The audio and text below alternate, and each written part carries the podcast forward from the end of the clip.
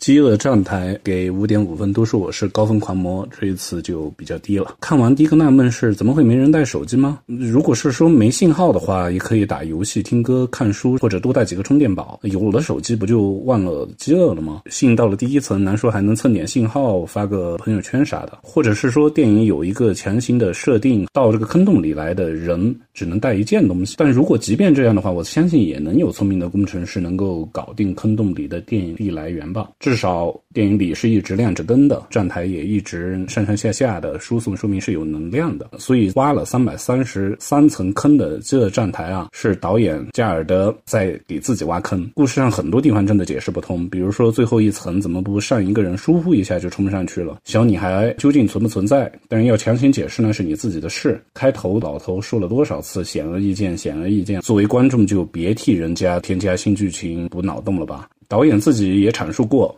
作品的关键信息呢是人类必须走向财富的公平分配，探讨了个人主动性在批判资本主义和社会主义制度的政治变革中的重要性。《饥饿站台》的原剧本是给舞台准备的，因为太多动作的加入，就发展成了电影剧本。剧情背后的那些人性本恶和社会批判是浅显的，也很清楚的。比如人生来就是为了吃，有限的资源势必会刺激人类的贪婪。黑人带进来的绳子呢，是象征着向上追求自由的可能。男主角那本。唐吉诃德应该是冲动的乌托邦迷梦吧，然后完整送上去的果冻传达的这反抗的信息，顶层的食物链看不到或者有意忽视下层的痛苦，底层呢也始终战胜不了弱肉强食的阶层系统，然后也因为物质始终难以足够充裕，定量分配的共产主义是实现无望的。影片应该是直接指出了男主角的身份吧？那个老头说你就是个共党分子。想到这个联合出品方是巴斯克影业，这位导演也是巴斯克人啊，出生在。地方最民族主义的毕尔巴鄂，电影取景地也是毕尔巴鄂港口的红十字会仓库。分离运动的时候啊，与军事派别埃塔嗯有着密切联系的，就是巴斯克祖国共产党。